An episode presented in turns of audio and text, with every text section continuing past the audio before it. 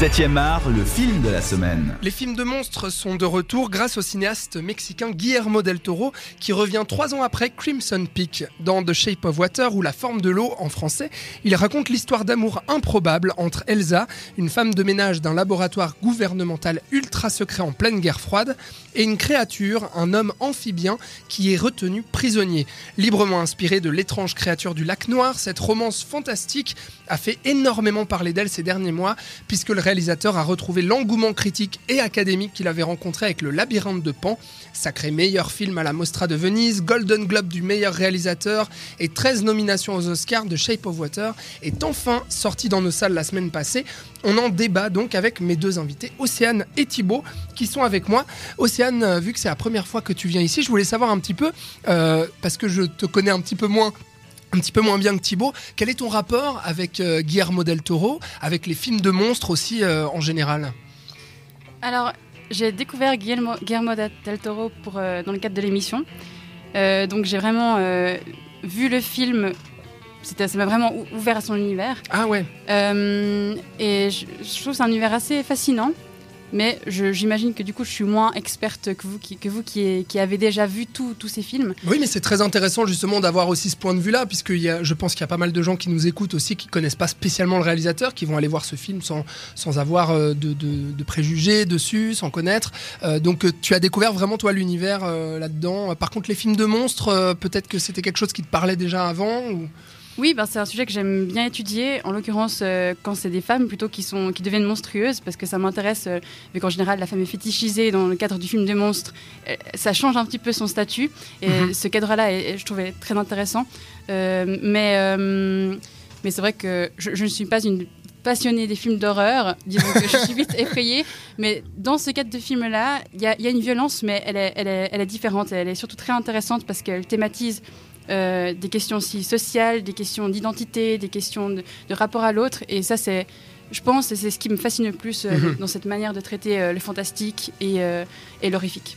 Toi, euh, Thibaut, tu l'attendais, ce film, ce nouveau film de Guillermo del Toro. Je sais que tu aimes beaucoup le réalisateur euh, d'habitude. Ouais, ouais, ouais, je suis un, un grand amateur de, de son cinéma et je l'attendais d'autant plus que j'avais été un, un poil déçu par, euh, je mange le micro, un poil déçu par, euh, par Crimson Peak qui était euh, fabuleux visuellement, je trouve, mais euh, il y avait quelques soucis d'écriture, notamment sur la fin pour moi, et du coup j'étais assez curieux de, de savoir ce qu'il allait faire avec là, d'autant plus qu'on pouvait y voir différents renvois à- au reste de son œuvre, évidemment à Hellboy, puisque la, la créature aquatique fait forcément penser euh, au personnage de Ape Sapien, donc le, Oui. le camarade de, De Hellboy. d'Hellboy. Après, Mhm. c'est pas pour autant parce que on a eu un peu tendance à le présenter comme un espèce de, une espèce de préquel à Hellboy. C'est, c'est pas du tout le cas. Et là, on a vraiment un univers original. Et, euh, et pour le coup, moi, ça m'a euh, d'autant plus réjoui après la légère déception de, de Crimson Peak parce que c'est, parmi ses plus beaux films, je pense. Thibaut, euh, tu en, parlais euh, dans le sommaire de l'émission. Euh, Guillermo, en fait, a fantasmé, Guillermo del Toro a fantasmé sur l'étrange créature du lac noir, un film de monstres en noir et blanc de la série des Universal Monsters, sorti en 1954 et réalisé par Jack Arnold. Et puis, notamment sur cette romance possible entre cette créature et puis une femme, en fait, avec la scène dont tu as parlé, cette scène de l'eau où ils improvisent un ballet dans l'eau, où la nageuse est en train de, faire euh, des, des lignées, on va dire, et puis euh, la créature nage en dessous. Et finalement, lui s'était dit, euh, pourquoi pas euh, continuer euh, cette histoire. Je répète un petit peu ce que tu as Oui, dit euh, en début d'émission. Mais ici, euh, au final, Océane, Guillermo del Toro prend euh, cette, euh, cette romance, on va dire, pour développer beaucoup d'autres euh, sujets, en fait, dans la forme de l'eau. Oui, tout à fait. Donc, euh, pour, pour poursuivre ce que tu disais en, en introduction, Thibaut, euh, c'est vrai qu'il enfin, il était fasciné par cette romance, mais aussi par euh, le rapport qu'on avait à ce monstre. Mhm. Et cette idée que le monstre était vu comme le méchant, alors que finalement, lui s'attachait plus à la figure du monstre qu'il trouvait, ou, euh, qui trouvait plus d'empathie. Et ça, je trouve euh, très intéressant aussi parce que pour voir comment justement euh, les personnages ou aussi nous en tant que spectateurs, on est amené à appréhender ce- cette figure monstrueuse, en tout cas amphibienne, assez particulière. Et euh, ce que je trouve intéressant, c'est que euh, il y a une, une écrivaine psychanalyste euh, euh, française, Julia Kristeva, qui a écrit un, ouvra- un ouvrage en 1980 qui s'appelle Pouvoir de l'horreur, où elle parle de la théorie de l'abject. euh, qu'elle définit comme une entité entre l'objet et le sujet, qui Mhm. vient troubler l'identité, le système et l'ordre. Et c'est exactement ce que représente ce monstre, qui va justement euh, fasciner autant qu'il va révulser.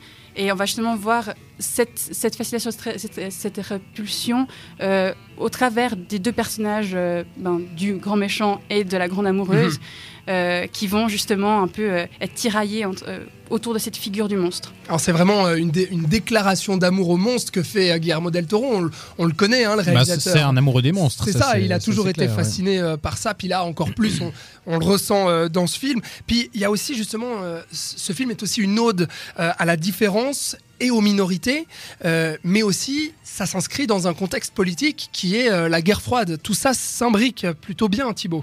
C'est ça, alors ben, justement, le, contexte est, pas innocent et, Del Toro le, dit lui-même. Euh, voilà, ça s'inscrit dans le contexte de la guerre froide dans, 1960, enfin, dans les années 60, euh, mais ça parle d'aujourd'hui, enfin, ça traite de thé- thématiques qui sont encore actuelles, puisque ben, on, a, tout un contexte, et d'ailleurs, je crois que c'est un aspect qui a gêné certains, enfin, je crois toi en l'occurrence, euh, on, on insiste beaucoup sur. euh, Il y a, y toute une histoire d'espionnage russe.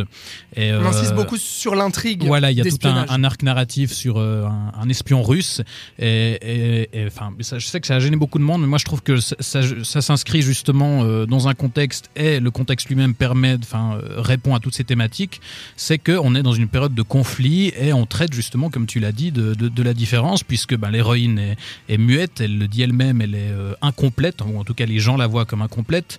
Euh, son voisin et, son meilleur ami euh, est homosexuel. Euh, elle, tombe amoureuse d'un, monstre littéralement. Donc on, a vraiment des, parias, si on veut, qui sont les héros de ce film et qui sont pris en plein milieu d'un, monde qui, leur veut du mal. Mhm. C'est aussi, on, est vraiment dans, un conte, alors à, la fois un conte horrifique, un peu gothique aussi, et puis tout ça autour du, la figure du monstre. Et puis moi, ce que j'aime énormément dans ce film, c'est que à la fois on est dans le conte avec une certaine naïveté euh, enfantine, avec la caricature quand même des personnages, c'est-à-dire qu'on a vraiment un méchant qui est très méchant, on le retrouvait déjà un peu dans le labyrinthe de Pan, hein. c'est-à-dire qu'il pousse à fond en fait cette caricature-là euh, pour rendre euh, le, le méchant sans faille, si, si on veut vraiment euh, euh, jusqu'au boutiste. Et puis euh, les, les, héros et l'héroïne notamment assez, euh, assez fébriles, assez candides. Mais mine de rien, il y a quand même une conscience très adulte et notamment ça s'exprime euh, par la sexualité et aussi par la violence dont tu parlais en, tout, début de, de débat. Il y a vraiment un contraste entre, entre ces deux-là, entre vraiment l'univers enfantin, l'univers adulte, qui pour moi fonctionne à merveille. Pour toi aussi, Océane? Euh, pas vraiment. Justement, c'est Ah. un peu, c'est un peu le, le- le point négatif. Je suis sortie du film en me disant il y a un truc qui me dérange un peu. Et c'est justement l'aspect conte, mais qui, qui, du coup, j'ai l'impression, empêche un peu une complexité et un approfondissement du caractère des personnages. Où on se trouve vraiment avec une entité, en effet, très méchante, Mhm. qui va vraiment mais jusqu'au bout, et une entité très, très gentille, très enrobée, très douce, Ouais. qui, qui va rester, ça reste toujours dans ces deux. C'est très manichéen comme ça. Et, Complètement. et j'aurais et j'aurais bien aimé avoir euh, une évolution. Parce que justement, ce qui est intéressant, c'est de voir comment on a, on a ce monstre et comment les personnages vont réagir et évoluer par rapport à ça. Et j'aurais bien voulu voir ce méchant, au bout d'un moment, un peu euh, se, se- se positionner, se questionner, en tout cas d'avoir quelque chose de plus complexe euh, à ce niveau-là.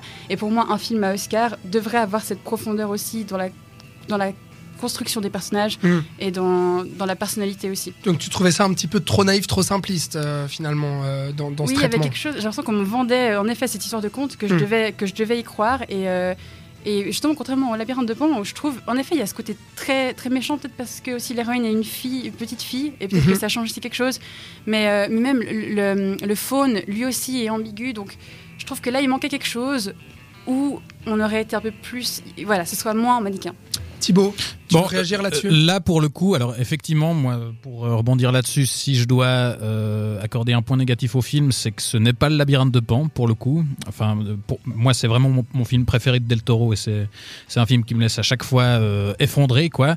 Et, et là, C'est on plus a. noir, hein, le C'est plus noir, Pan, mais hein. finalement, c'est c'est assez semblable dans le sens où on a effectivement une, une héroïne assez innocente euh, qui est confrontée à l'horreur et à un monde injuste, tout ce qu'on veut, et qui va, euh, voilà, euh, grâce, euh, alors Alors pour le coup, le labyrinthe de Pan, c'était le pouvoir de l'imaginaire. Là, c'est le monstre, mais c'est un peu la même chose pour, pour le coup, euh, qui va pouvoir s'extraire de tout ça.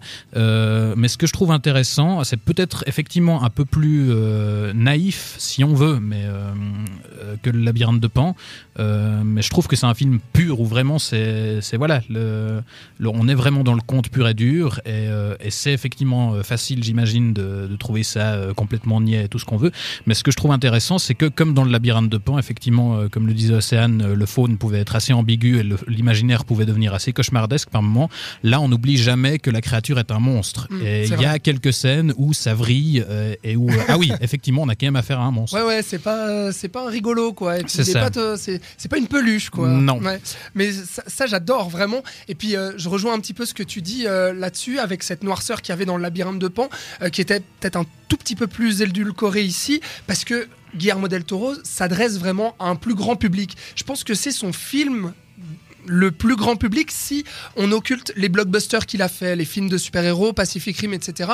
Euh, si, on prend vraiment euh, le labyrinthe de Pan, les Chines du diable, Crimson Peak, là la forme de l'eau, on est vraiment dans son film le plus mainstream si on veut euh, quelque part parce que on a un récit, tu le disais, Océane, assez simple. Moi je trouve qu'il y a un côté assez attendu finalement dans l'histoire. On, on n'a on pas énormément de surprises, en tout cas dans, l'histoire, dans l'intrigue, euh, même si ça garde en haleine avec un, un très bon rythme. Et on a aussi tout qui est très explicité dans les dialogues, etc. Tout est, tout est dit, tout est explicite.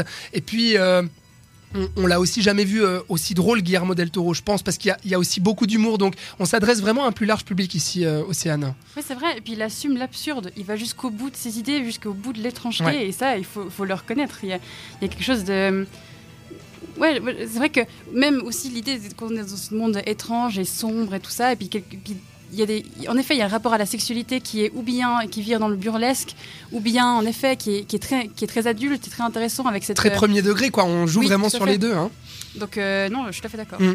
Et puis parlons peut-être euh, du, du visuel, quoi. Je veux dire, visuellement, c'est quand même époustouflant, c'est magnifique. Ce qu'il fait ici, la, la- la mise en scène est toujours vraiment hyper travaillée dans, dans le détail, rien que l'ouverture pour plonger dans le monde avec cette scène. On, est- dans un espèce de bassin aquatique où des meubles flottent et petit à petit, les meubles vont se, se poser sur le sol, ainsi que l'héroïne qui va euh, être posée sur son lit, couchée, tout ça pour que on rentre dans l'univers. Ça y est, le réveil sonne et là on est dans le film.